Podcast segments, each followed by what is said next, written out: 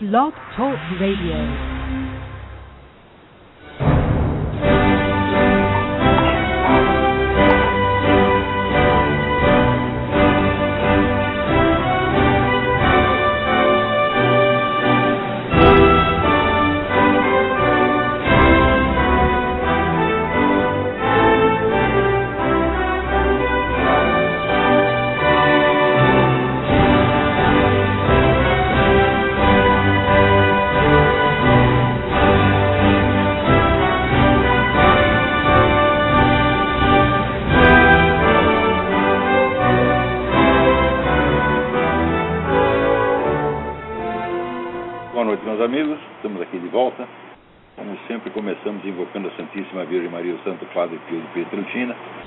Roguem a Deus que nenhuma injustiça se cometa nesse programa. Antes de tudo, eu queria avisar vocês que o meu novo livro, A Filosofia e seu Inverso, já está à venda na livraria do Seminário de Filosofia, online. E que nós faremos um lançamento com uma palestra online no próximo sábado, às 19 horas, sábado 7 de julho, às 19 horas, hora do Brasil, contando mais ou menos os antecedentes da, da produção é, desse livro e explicando mais ou menos a, a série na qual, da qual ele faz parte, que é uma série de trabalhos curtos sobre vários tópicos filosóficos que começou com a dialética simbólica e ainda deve prosseguir com mais dois ou três volumes. Então, sábado, 7 de julho, às 19 horas. Vai ser transmitido não só pelo site do seminário, mas por vários outros sites. É, isso está aberto para o público em geral. Então, espero vocês no, no sábado. Então, hoje aqui é o 4 de julho, estão celebrando aqui a independência americana.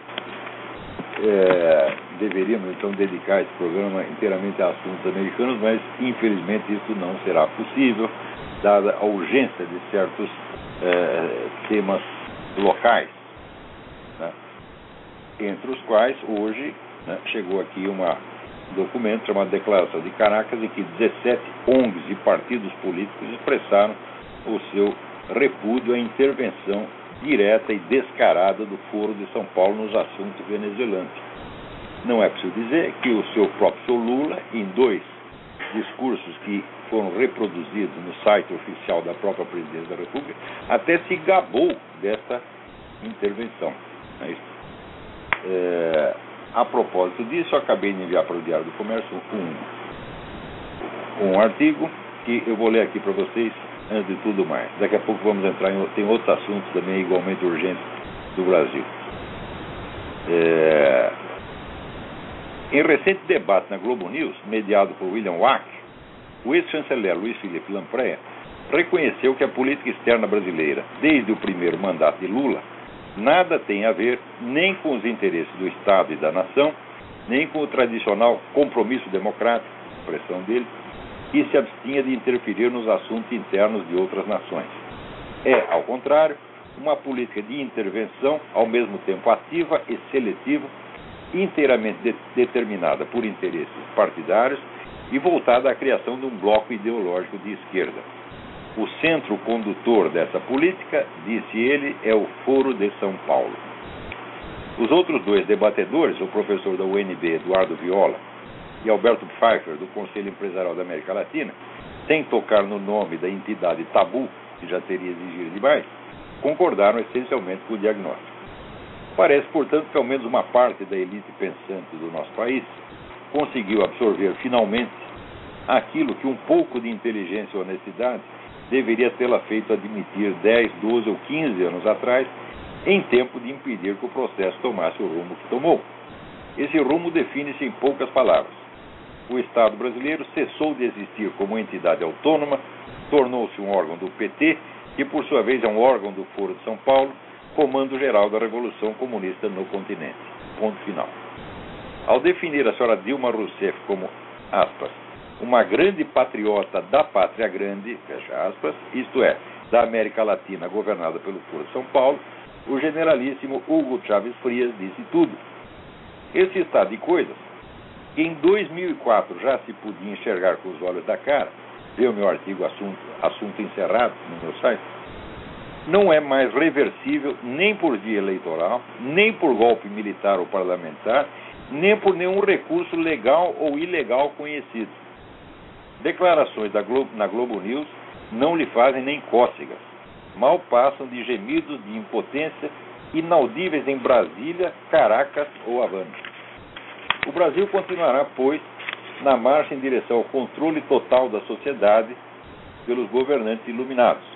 Estes só encontrarão pelo caminho três obstáculos que, no fim das contas, não obstaculizam nada. Primeiro, a inviabilidade intrínseca da estatização completa da economia.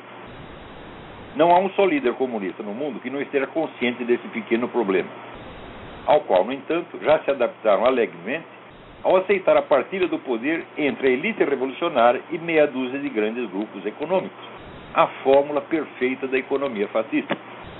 A mente revolucionária, como vocês sabem, percebe tudo às avessas. Não raro, para conhecer a verdade, basta ler os teóricos do comunismo e inverter o que eles dizem.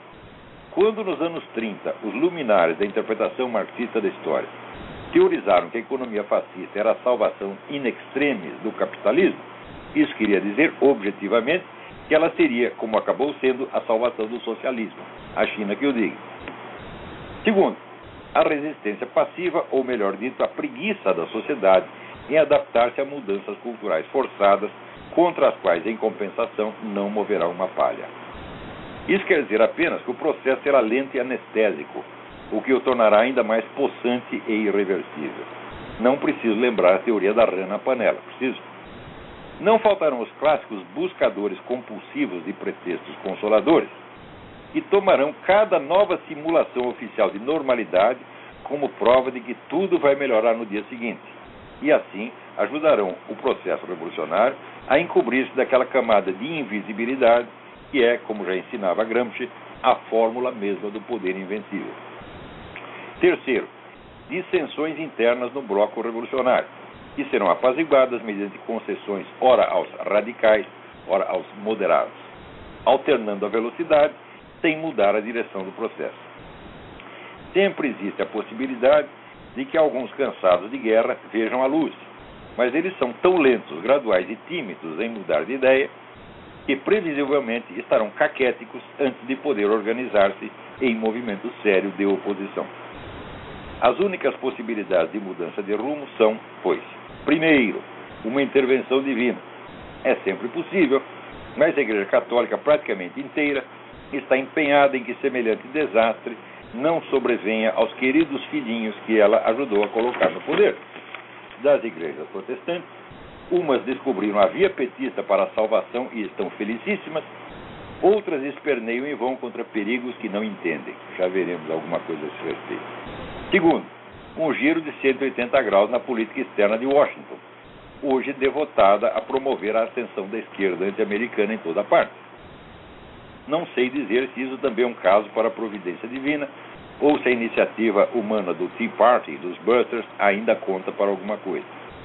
Terceiro, um renascimento cultural que restaure as capacidades normais de percepção nas elites falantes e, num prazo de uma ou duas gerações, torne possível a formação de um movimento popular de resistência, como se viu na própria União Soviética a partir dos anos 60.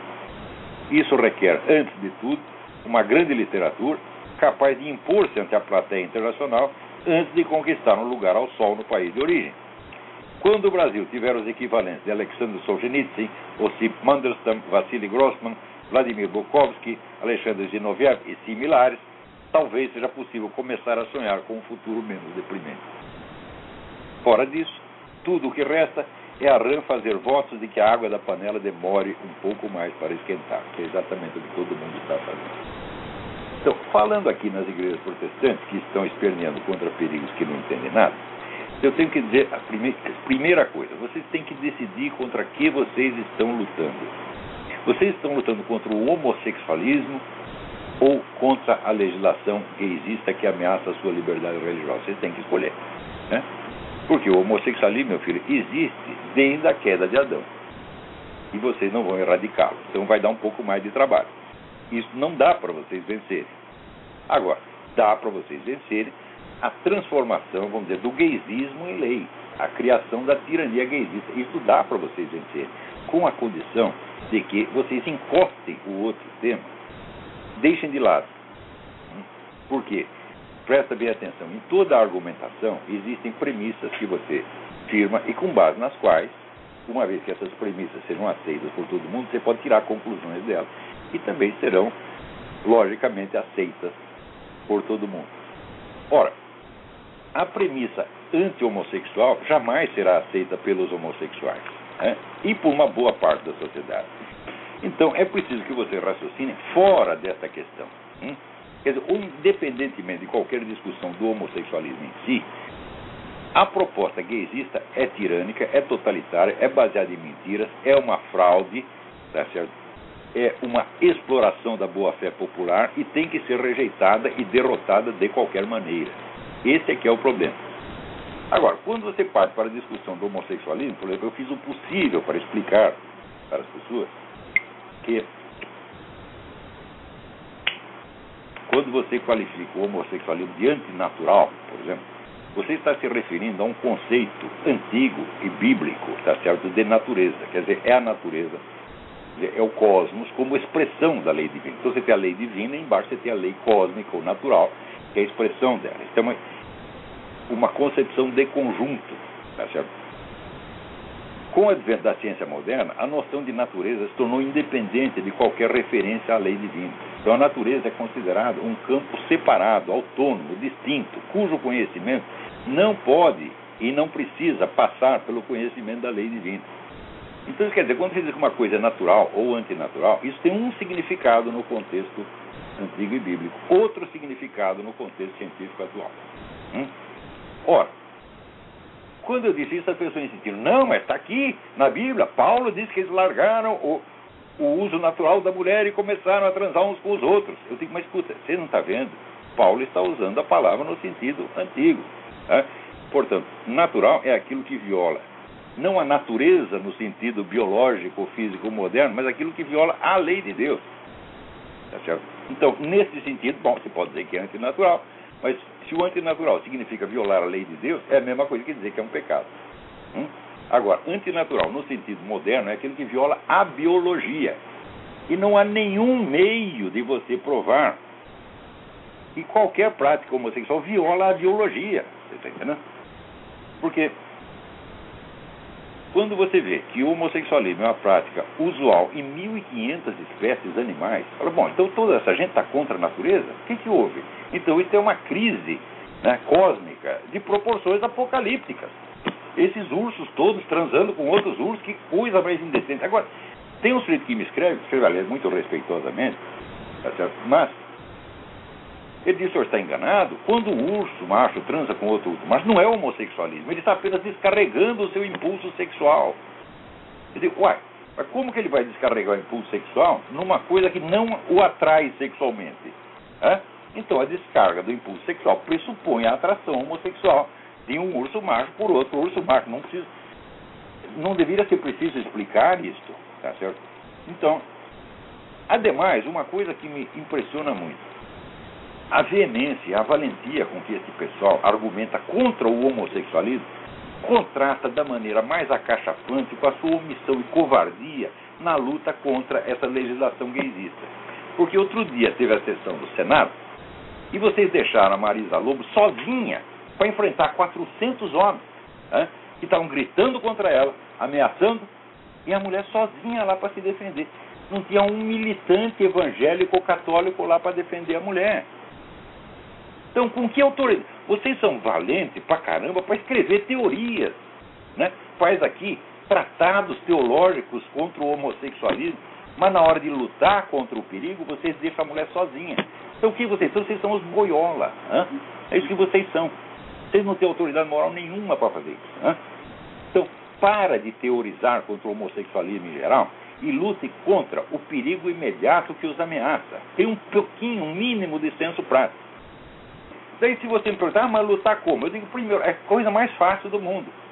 Primeiro, esqueça a questão moral ou imoral do homossexualismo. Você está discutindo ou com homossexuais ou com pessoas que são partidárias do homossexualismo. Então elas não aceitam as suas premissas morais. Tá certo? Mas tem algumas premissas que elas não podem deixar de aceitar, porque elas mesmas apelam a essas premissas. Então, como já ensinava Santo Tomás de Aquino, você tem que usar as premissas que o seu interlocutor aceita. Está entendendo? Se ele não aceita, por exemplo, a premissa bíblica, não adianta você apelar para a Bíblia na frente dele. É uma coisa elementar, né? Tá? Então, em primeiro lugar, primeira coisa, você tem que desmascarar essa mentira da perseguição anti-gay. Porque os gays alegam, os gaysistas, não os gays, então falam gay, gay tem um monte de gente gay. Agora, liderança gaysista são uma centena de caras que estão ganhando dinheiro com isso, hein? E levando vantagem. E que querem mais poder e mais poder. Então vamos distinguir as duas pessoas, essas dois tipos de pessoas.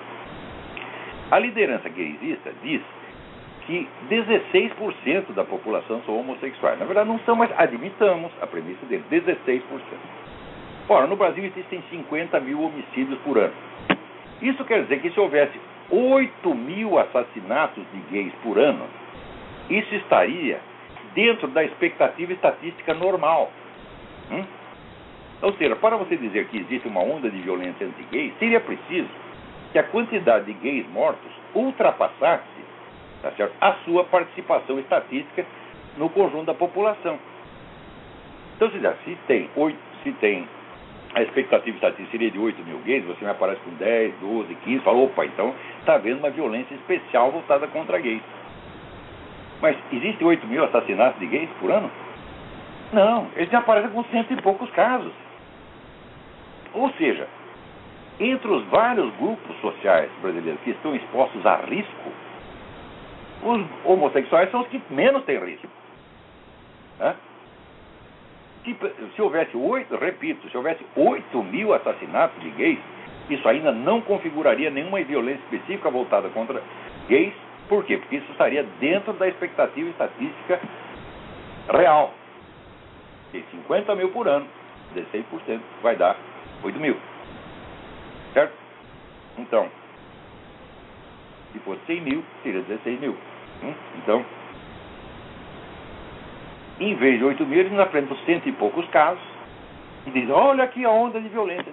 Segundo, todo e qualquer homossexual que morra, já existe a presunção, primeiro, de que, foi, de que o sujeito foi morto por ser homossexual. Outro dia houve um crime de olho quando o rapaz apareceu de olho furado, essa coisa toda. Não se tem a menor indício de que o sujeito foi morto por ser gay ou por outro motivo qualquer. Mas existe a presunção de que ah, ele foi morto porque havia ódio anti-gay e segundo, existe a presunção de que esse ódio foi incentivado por motivos bíblicos. Então me mostre algum caso, um único, pelo amor de Deus, que o sujeito leu a Bíblia e disse, isso aqui é uma abominação, eu vou sair matando gay. Não tem nenhum. Então isso tem que ser desmascarado de cara, você nunca pode aceitar. Agora, se você aceita a autoridade do seu interlocutor para te acusar de coisas que não existem, e aceita ser julgado nos termos dele, você já perdeu a briga, porra. Em segundo lugar, outro dia houve uma discussão entre o pastor Silas Malafaia e esse senhor João Willis. E o pastor alegava o seguinte: não, você, homofobia, quer dizer, atos de discriminação contra gays, tem que ser punidos por lei. Mas a simples expressão de uma opinião é um direito constitucional. Daí respondia o João Willis. A violência física é precedida da violência simbólica, de um discurso. Eu digo, ah, é, isso é verdade, isso acontece. Só que, meu filho, maiores vítimas de violência simbólica seguida de violência física são os cristãos e não vocês. Né? Anualmente morrem no mundo 110 mil cristãos por causa de discursos como esse que você faz. Então você está incentivando uma violência que existe né? e nos acusando de incentivar uma violência que nem sequer existe. Então cale a sua boca, tá certo? Em segundo lugar, quando começou a violência contra cristãos? Começou em Roma. Eu acabei de ler aqui no apologista gay John Bosso, que lê, alega de que em Roma, nas altas classes, o homossexualismo era perfeitamente aceito, era normal, etc. Então, a classe dominante romana era composta maciçamente de gays, entre os caras imperadores, imperadores notoriamente gays, como Nero, Calígula, Adriano, está lá na história dos doze Césares e Suetônio. Quem foi que condenou os cristãos a ser comidos na arena por leões ou a ser torturados, a ser crucificados. Foi essa gente. Então foi uma elite gay né, responsável pelo massacre de cristãos durante três séculos. Né? Então, esse Sir John Willis é porta-voz da mesma tendência, do mesmo ódio anticristão, que reconhecidamente mata milhões de pessoas. E ele vem com esses 100 casos né, de gays mortos, que ele não tem sequer a prova de que foi por preconceito anti-gay, e com base nisso nos acusa a todos de estar gerando violência contra eles. É claro que esse sujeito vamos dizer, é de uma mendacidade psicótica, no mínimo. Chamar de psicótica é bom que você dizer, chamar de psicopática. Tá certo? Que é uma pessoa insensível à diferença entre verdade e erro. É preciso, então, acusar essas pessoas dizer, da sua falsidade. Tá certo? Da sua falsidade mal intencionada, proposital, e nunca aceitá-los como interlocutores legítimos. Agora, vocês deixam a Marisa Lobo na condição de ficar numa posição de se autodefender, quando vocês deveriam estar lá atacando e dizendo isso. Vocês, gaysistas, vocês matam cristãos desde o primeiro século. Hã? Quer dizer, a propaganda anticristã é de uma virulência muito grande e vocês estão acrescentando as suas palavras a esse discurso anticristão que reconhecidamente mata 110 mil pessoas, ainda mata 110 mil pessoas por ano. E é isso que vocês querem. Quer dizer, vocês são assassinos de cristãos. Desde o século I vocês são. Hum? Por quê? Isso aí não é a prática homossexual, isso é o gaysismo político organizado, isso é outra coisa, meu filho. Não estou acusando você de ser homossexual, estou acusando você tá certo, de criar o estado de violência simbólica que gerou e continua gerando violência anticristã em proporções apocalípticas. É?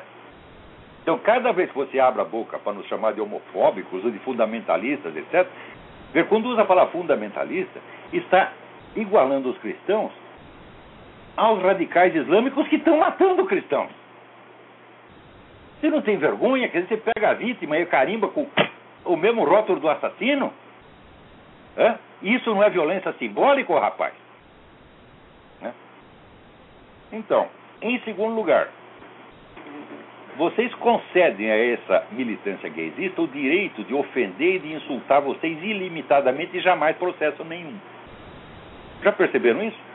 Você tem preguiça.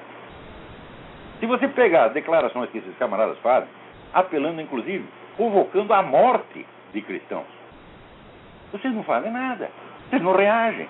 Vocês gostam de escrever no, no, no Facebook tratados contra o homossexualismo, ou o homossexualismo é antinatural. Isso vocês gostam, porque não custa nada. Não os expõe a risco.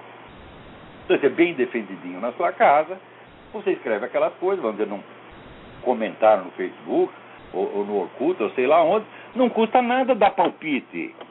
Agora, por que vocês não vão lutar? Hã? Como é que vocês deixam a mulher sozinha no Congresso para se defender de uma militância feroz imbuída desse mesmo ódio anticristão que move, move ódio anticristão assassino que move pessoas como o senhor João Willis. Senhor João Willis, se algum dia o senhor fosse criticado ou discriminado por ser homossexual, eu seria o primeiro que ia defender o senhor. Mas você está fazendo não é homossexualismo. Isso não é homossexualismo, meu filho. Isso é ódio anticristão, ódio assassino que já matou milhões de cristãos, começou a matar, a elite gaysista romana começou a matar cristãos no primeiro século e continuou por mais dois séculos. É, verdade que 1500 anos mais tarde, em algumas cidades da Itália, houve de fato uma perseguição violenta contra gays. Era punido até com pena de morte. Mas quantos morreram? Pega lá, eu estudei essa história. Não morreram 500. Hum? E foi localizado, foi durante um período num lugar. Agora, a perseguição cristã foi no Império Romano inteiro. É? E depois vieram outros doutrinários anticristãos na Revolução Francesa, na Revolução Russa, agora na Revolução Islâmica, e a matança de cristão continua. E você me pega esses 100 casos, é? onde não há conexão causal alguma entre o discurso religioso e, e esses crimes, na maior parte cometidos por garotos de programa que são eles próprios gays. Você não tem nem um pouco de senso da verdade, rapaz? Nem, uma, nem um pingo de decência nessa sua alma? Eu acho que não. Então, vocês têm que ter, vamos dizer, uma militância legal. Vocês têm que ter advogado que processa esse cara. Abriu a boca para fazer ameaça ou para insultar, processa. Agora, acontece o seguinte: xingar cristão e ameaçar cristão é barato, é de graça, não custa nada. A hora começar a custar, eles param é, e recuam. Agora, como vocês são todos covardes, quietinhos, vocês viram, esse negócio que aconteceu na Câmara é um absurdo. Hã? Uma mulher perseguida, acossada por uma militância feroz, ameaçadora. Hã? E os cristãos tudo em casa lá. Né? A homossexualismo é pecado. Ah, vocês são ridículos, porra! Hã? Na hora que você vê a militância gaysista, é muito mais corajosa do que vocês. Eles acreditam em gaysismo e vocês não acreditam em cristianismo. Hã? Eles acreditam só em teoria, só para falar. Na hora de lutar, de se expor, nada. Né? Tinha até um rapaz que era para falar na Câmara, chegou na hora H e que eu dei uma ajuda para ele. Não apareceu. Deixou a mulher sozinha. Hã? Olha aí os santos mártires do cristianismo. Que beleza, é? Agora, para teorizar contra o homossexualismo, qualquer bunda mole faz como vocês fazem. Hã? Então, vocês são durões, tá certo? No discurso teórico. No campo da ação, são os molengas, são os covardes. E é por isso mesmo que são tão inflexíveis. Porque a valentia do sujeito não se mede pela inflexibilidade das suas palavras, tá certo? mas pelo valor das suas ações. Pelo menos mostra a sua cara, como eu estou mostrando a minha. É? Eu, por exemplo, nesse caso do Foro de São Paulo, eu já paguei por essa brincadeira. É? Eu também levava ameaça de morte duas, três por semana, porra. É? E. Note bem, eu não sou uma igreja, eu não tenho recursos para isso, eu não sou uma entidade protestante. Eu, pessoalmente, eu não tinha recursos para processar essa gente toda, mas vocês têm. É? Pega o dinheiro do seu dízimo para processar quem insulta a sua igreja quem, quem lhe faz ameaça. Pelo menos isto. Terceiro lugar, vocês têm que ter uma militância organizada capaz de ir aos locais né, e defender a sua causa. Se o lado de lá está gritando, você tem que gritar também. Se o lado de lá está xingando, você tem que xingar também. Porque das duas, uma. Ou você vai argumentar no campo racional, e eu dei para vocês a dica de como argumentar no campo racional, para esqueça o discurso anti-homossexual e se concentre na questão da tirania gaysista. Hum? E expliquei tudo como é que faz. Daí começa a espernear. Ah, não, porque Paulo disse que o homossexualismo é antinatural. Mas... Puta merda! Hã? Haja saco!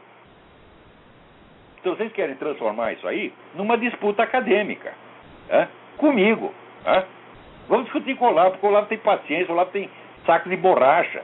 Tá certo? Ele responde a cada pentelho que vem incomodar com argumentos imbecis, ele responde a cada um. Agora, me meter com a militância ah, eu não, vou ficar dentro de casa. É? Então, veja, falando nisso, o pessoal quer casamento gay. Sabe quem é o pioneiro do casamento gay? O imperador Nero. O imperador Nero casou, fez dois casamentos gay até. Primeiro casou com um rapaz chamado Espórios e depois com outro chamado Doríforo. E o primeiro ele mandou castrar, né, para fazer de mulher, mulherzinha dele. Hum? Depois o imperador Adriano também tinha um amantezinho, tá certo? E comeu, comeu, comeu o rapaz, depois se cansou. Ele mandou matar, e depois de mandar matar, mandou erigir uma estátua e colocar no panteão dos deuses. Hã? Então, isso aí é o tipo da cultura macabra. Tá certo? Cultura macabra que você vê em órgãos gaysistas, como a revista Advocate aqui. Existe, vamos dizer, a longa pesquisa da Judith Riesman mostrando a intensa presença do elemento pedófilo na cultura da revista Advocate e outras revistas gaysistas. Eu não estou associando necessariamente homossexualismo à pedofilia, mas associo sim à liderança. Porque no Brasil, o seu Luiz Motti, que era o seu ídolo máximo, o seu grande líder, já está sendo processado por propaganda da pedofilia, e daí vocês trataram de, de repente, escondê-lo para baixo do tapete. Perceberam? De repente ninguém mais fala do João Willis. De, ah, né? o, o, o, Luiz Motti foi desmascarado, agora vamos apostar tudo no João Willis. Né?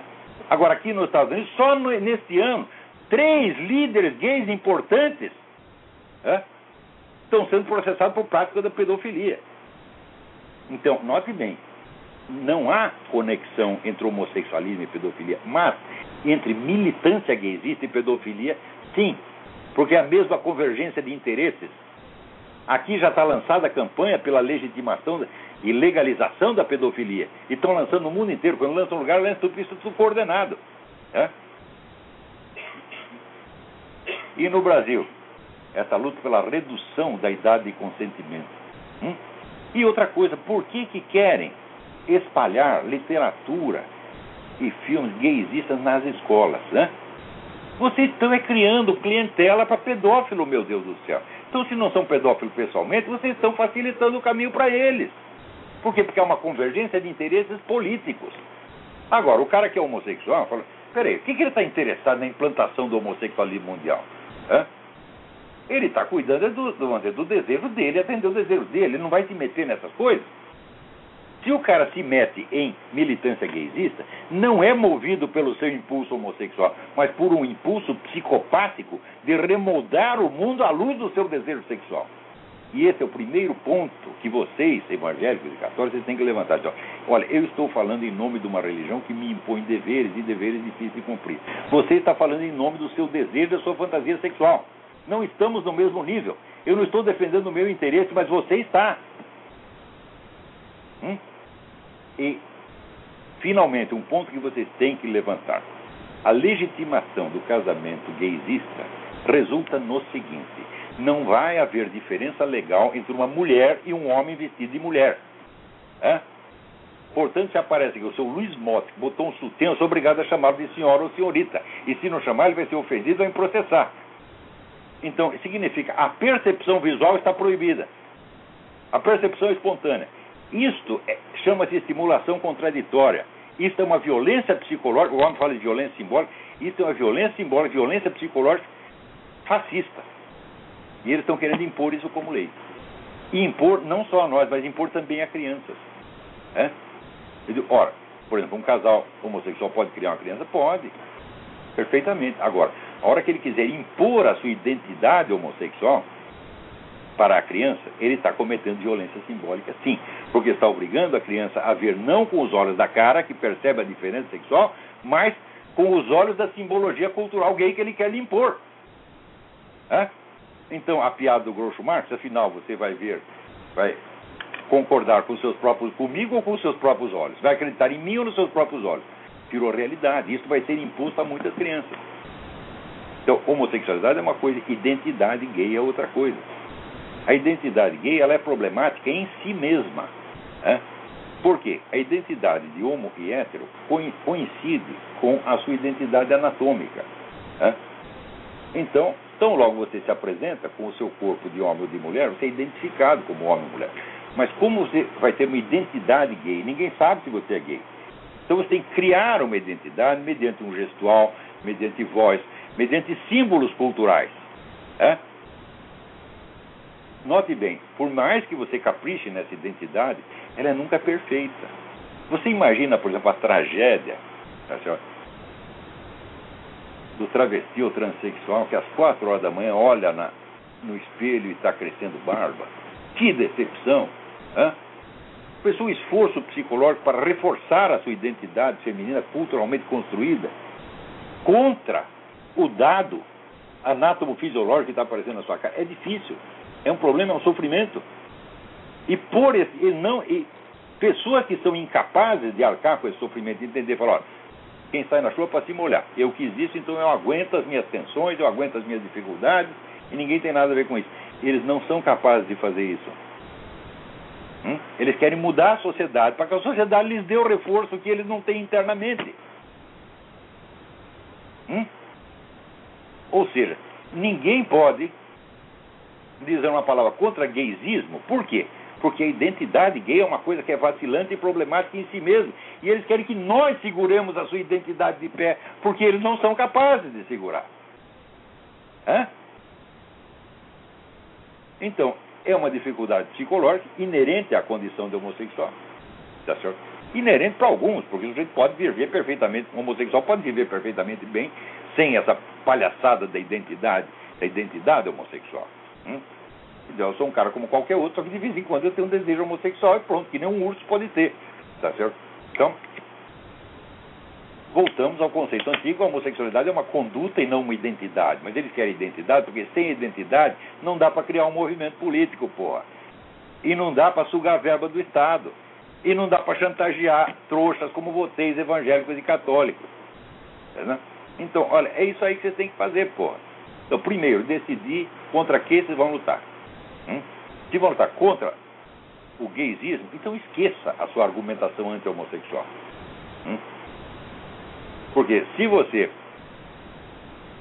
não obtiver o apoio dos próprios homossexuais honestos, a sua causa está perdida, meu filho. Hum?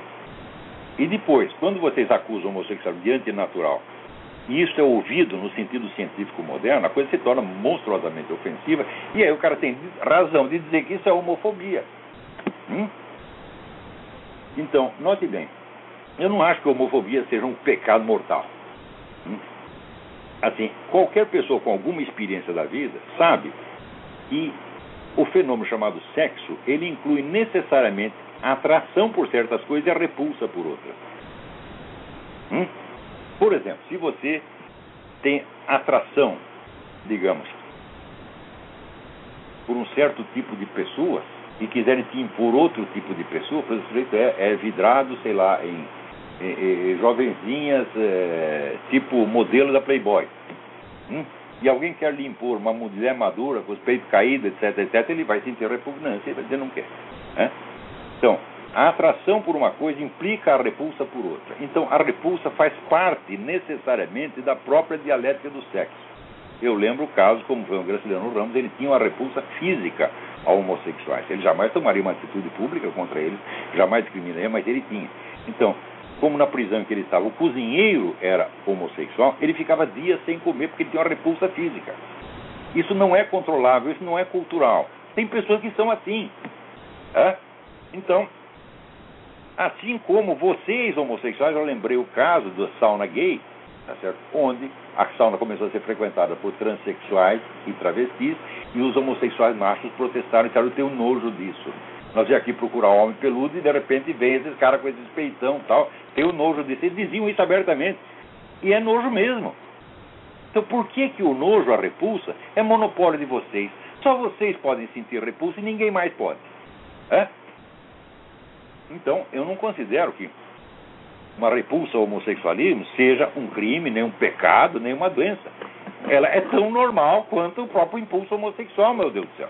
Veja, quando a gente fala normalidade do impulso homossexual, você sabia que a Igreja Católica não considera que a atração homossexual seja pecado? É? Não é nem pecado, como é que vai ser antinatural, meu Deus do céu? É? Considera que o ato homossexual, sim, é um pecado. É um pecado como seria o pecado do adultério, ou fornicação, etc, etc. Então, abrande essa retórica anti-homossexual e concentre-se na luta efetiva. É?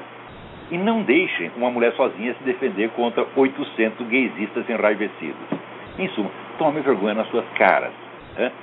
Antes de ficar com pregação moralista né? no Facebook, com argumentação teológica imbecil, tá certo? Então, na verdade, quando a pessoa começa com esse excesso de rigidez doutrinária, é porque é um covarde. É porque não é capaz de enfrentar as verdadeiras dificuldades da vida cristã não é capaz de ver os seus próprios conflitos internos, as próprias dificuldades. Né? Então, acha que a rigidez do seu discurso né, o torna mais santo, mais lindo que o outro. Então, isso é exibicionismo, minha gente. Pare com isso. Tá? Vamos ser práticos. Qual é o problema? O problema é que os caras estão querendo implantar realmente uma ditadura que existe, que vai terminar em perseguição direta de cristãos, mas isso é óbvio que vai. O que move gente como o senhor João Willis é o mesmo ódio anticristão que movia a elite romana. Não tenho a menor dúvida disso. É? Então, veja se alguma vez alguns desses líderes gaysistas né, disse uma palavra contra o morticínio de cristão no mundo. Nunca. Mas quantos cristãos já não protestaram contra a violência homossexual? Eu mesmo. E num protesto de boca. Eu já me envolvi em briga de rua para defender um traveco que estava sendo agredido. É? Um risco. É? Era quatro neguinhos, tinha só eu e a, a mocinha do, garçonete do café ali. A gente ia apanhar que nem os loucos. Felizmente a polícia chegou antes de a coisa chegar a isso. Hum? Então, muito bem. Recomendo para vocês o último artigo do Cliff Kincaid, que fala do livro Castro Secret, de Brian Latell, que é um cara que foi agente de serviço secreto americano e que mostra lá, confirma aquilo que está no filme alemão que eu comentei, Rendezvous with Death, Encontro com a Morte. A morte do Kennedy foi obra do Serviço Secreto Cubano. Agora, o que se criou aqui, quando ele uma rede de proteção para encobrir isso, é uma coisa fantástica. Fantástico. Hum? Agora, leiam também no livro do Vladimir Volkovsky, Julgamento em Moscou, Jugement a Moscou, dos que leem francês. O livro não foi publicado nos Estados Unidos porque ele, ele odeia a sociedade americana, fala coisas tão horríveis que os, os editores aqui ficaram inibidos. É, ele mostra lá, vamos dizer que os grandes canais de televisão americanos, durante a guerra do Vietnã, iam pedir orientação para o governo soviético. E seguiam aquilo à risca. Né? Então, o que eu escrevi no meu artigo, falou, olha, a narrativa dominante nos meios de comunicação americanos foi inteirinha concebida pelo governo soviético. Não é exagero não, minha gente. Né?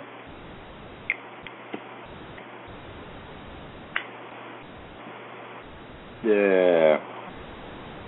Agora, para você ver, o governo americano atual, o governo Obama, está empenhado em desmantelar o poderio americano, meter os Estados Unidos em encrenca e possivelmente, tá certo, e metê-lo numa guerra antes do fim do ano. Para quê? Para salvar a eleição do Obama. Estava aí o Donald Trump advertindo que é um risco real. Real, porque o sujeito está ajudando a revolução iraniana e islâmica em toda parte, menos no Irã. Hum? Então, o Irã tem armas atômicas, está ameaçando bombardear e bombardear a marinha americana, então aí não tem jeito, porra. Você viu o americano falou, o governo falou, não, nós não vamos negociar porque nós não sabemos mais como negociar. Então, eles estão exprimidos pelo radicalismo iraniano e vão aproveitá-lo, talvez, para fazer uma guerrinha, tá certo?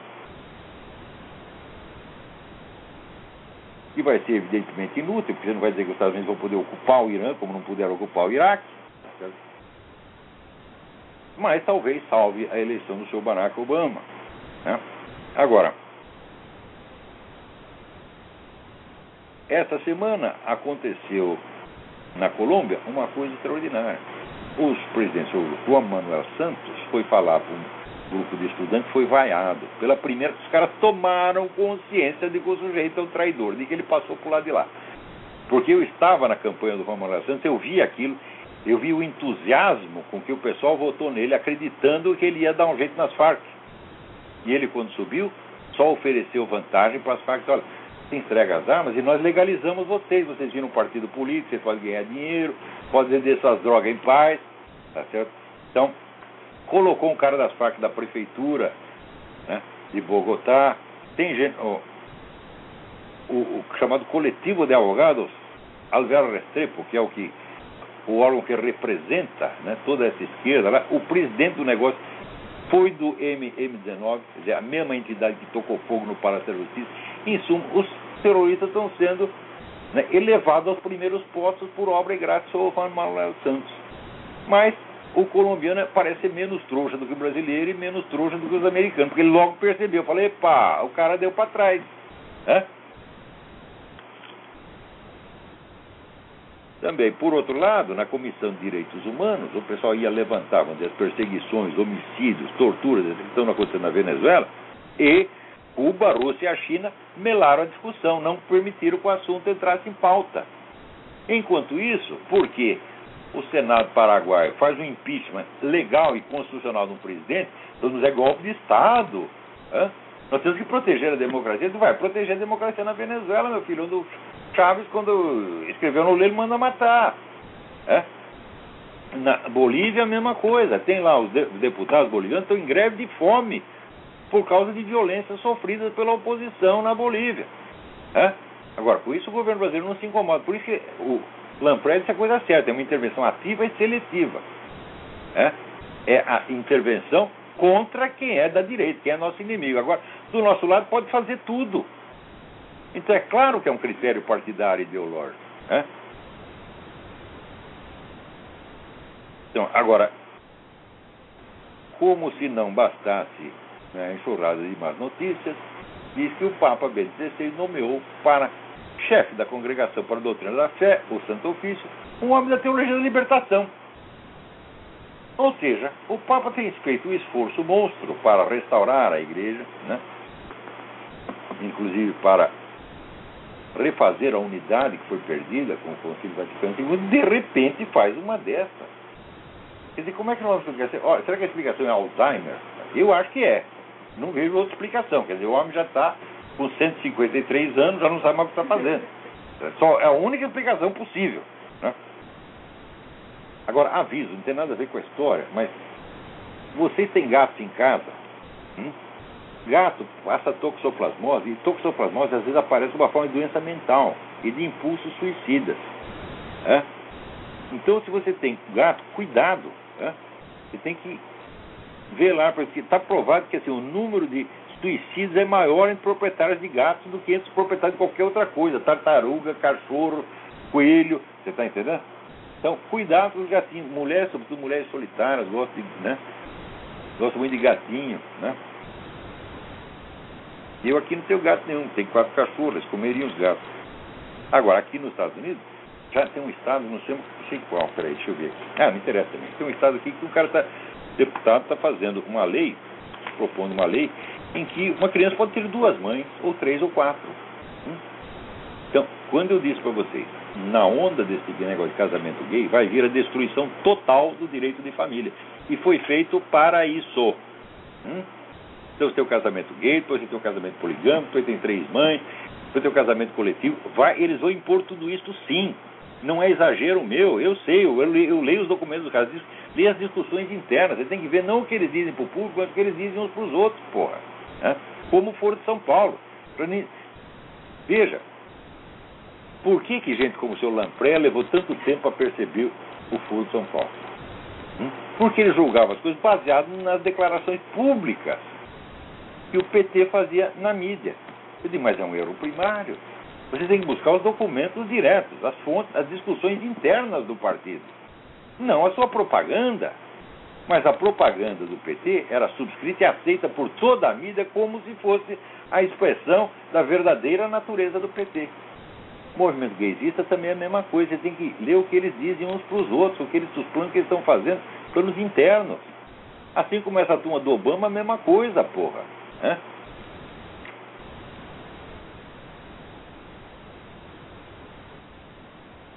Agora, aqui o desespero desse pessoal para provar que gay existe, que homossexualismo é, é antinatural, chega ao ponto em que o sujeito me escreve dizendo, eu falei, de juízo universal normativos, você nada, não pode deduzir nenhum fato concreto. O cara diz, pode sim, porque o juízo universal normativo se aplica a todos os casos individualmente. Então, mas tu é um jumento mesmo, hein, rapaz? É? O que se aplica é o seguinte: você tem um juízo universal normativo, você pode deduzir juízos normativos para casos particulares. Mas você não pode saber se o caso particular aconteceu ou não. Hã? Você pode ir especificando até chegar aos últimos detalhes. Mas para saber se um fato aconteceu ou não, você não pode deduzir isso logicamente. Isso depende de observação, isso é o dado de experiência. Por que, que eu. E note bem, o rapaz que estudou lógica. Escuta, então, é o seguinte, vocês aí que vivem lendo coisas da religião, agora para os católicos em particular, né? conheço muito grupo de estudiosos no Brasil que vive lá, aqui estamos lendo São João da Cruz, né? Estamos estudando a vida de São Francisco de Assis, etc, etc. Escuta, a religião é isso, meu filho. Né? E tem, eu vou dar três conselhos para você. Confesse, comunga e reza todos os dias. E não leia nada de religião. Nada, nada, nada. A cultura religiosa pode ficar depois para depois de você ter anos de experiência da vida religiosa, do sacramento, daí você vai ver como é que a coisa funciona e daí você vai saber do que, que esses livros estão falando. É? Que é uma coisa que eu toda semana estou descobrindo de novo, de novo, de novo, e medindo a dimensão da minha ignorância e da minha perversidade mental, que eu 20 anos atrás, às vezes dava palpite sobre isso como vocês dão. Né? E bastou né, quando passou essa tempestade toda do, do, do Vaticano II, eu fui voltando gradativamente, confessar, comungar. Tá? Eu vi, ai meu Deus do céu, eu não tinha a menor ideia do que a coisa era. Né? Quer dizer, a comunhão, ela é o centro da vida católica. Se não tem isso, não tem nada. É zero, zero, zero, zero, zero, zero, zero. Agora o pessoal fica especulando e lendo essas coisas e não confessam no comum. Digo, meu Deus do céu, onde é que vocês esperam terminar? Hã? Você para no inferno, tem uma montanha de livro queimando na sua frente, você queimando no meio, porra. Né? É o que, isso aí é o que dizia, né? O dito árabe, é um asno carregado de livro, porra. Hã? Então, peraí, tem alguém na linha. Alô, quem é? Alô? Alô? Olá? Eu? Oi. Meu nome é Otávio, eu tô no por Chile. favor. Meu nome é Otávio, eu tô no Chile. Como é? Oi? Tá muito ruim essa ligação. Não tô ouvindo nada. Desculpa. Tá ouvindo nada? Horrível essa ligação. Eita. Às vezes é o seguinte, o pessoal deixa o computador ligado e dá um eco e daí não ouço, ouço, ouço nada. Você quer ligar para cá, tem que baixar o volume do seu computador, porra. Então, olha, aqui o pessoal está distribuindo vibradores com o formato Obama. Né? Deixa eu ver se eu acho aqui a. a- Eu não estou achando a foto, mas é, é um vibrador. Eu acho a coisa. Eu assim, é homenagem certa ao presidente, porque ele já foi no cu todo mundo mesmo. Então tem que ser consagrado, tem que ser, assim dizer, oficializado, né? E distribuir né, para cada eleitor. Chega na, na frente da urna, vai votar, toma lá, né? Para você, você já vai votar, depois você já senta em cima. Né? Eu acho muito certo. No Brasil não fizeram, né? Vibrador Lula, vibrador Dilma, vibrador Zé Dirceu, meu Deus do céu. Tem que ter. Que falta de imaginação, que falta de respeito, pô. Vocês não reconhecem os méritos dessas pessoas? Né?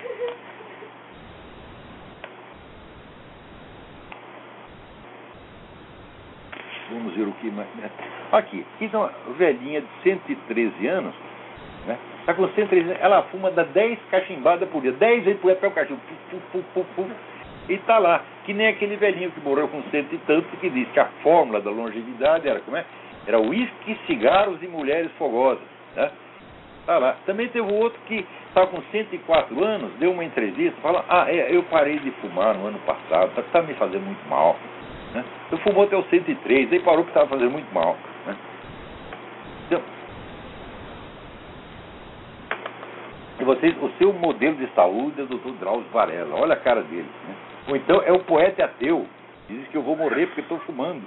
O cara tem 20 anos a menos que eu, parece 30 a mais. Aí tá lá, oh, diga a buzeta. Pô, o que, que é gente? Vocês não se enxergam, hã? Então, olha, eu acho que por hoje eu vou parar por aqui mesmo. Não esqueçam do lançamento do livro no sábado, tá certo? É, sábado, dia 7, às 19 horas, hora do, do Brasil. Tá bom? Então, até a semana que vem. Muito obrigado.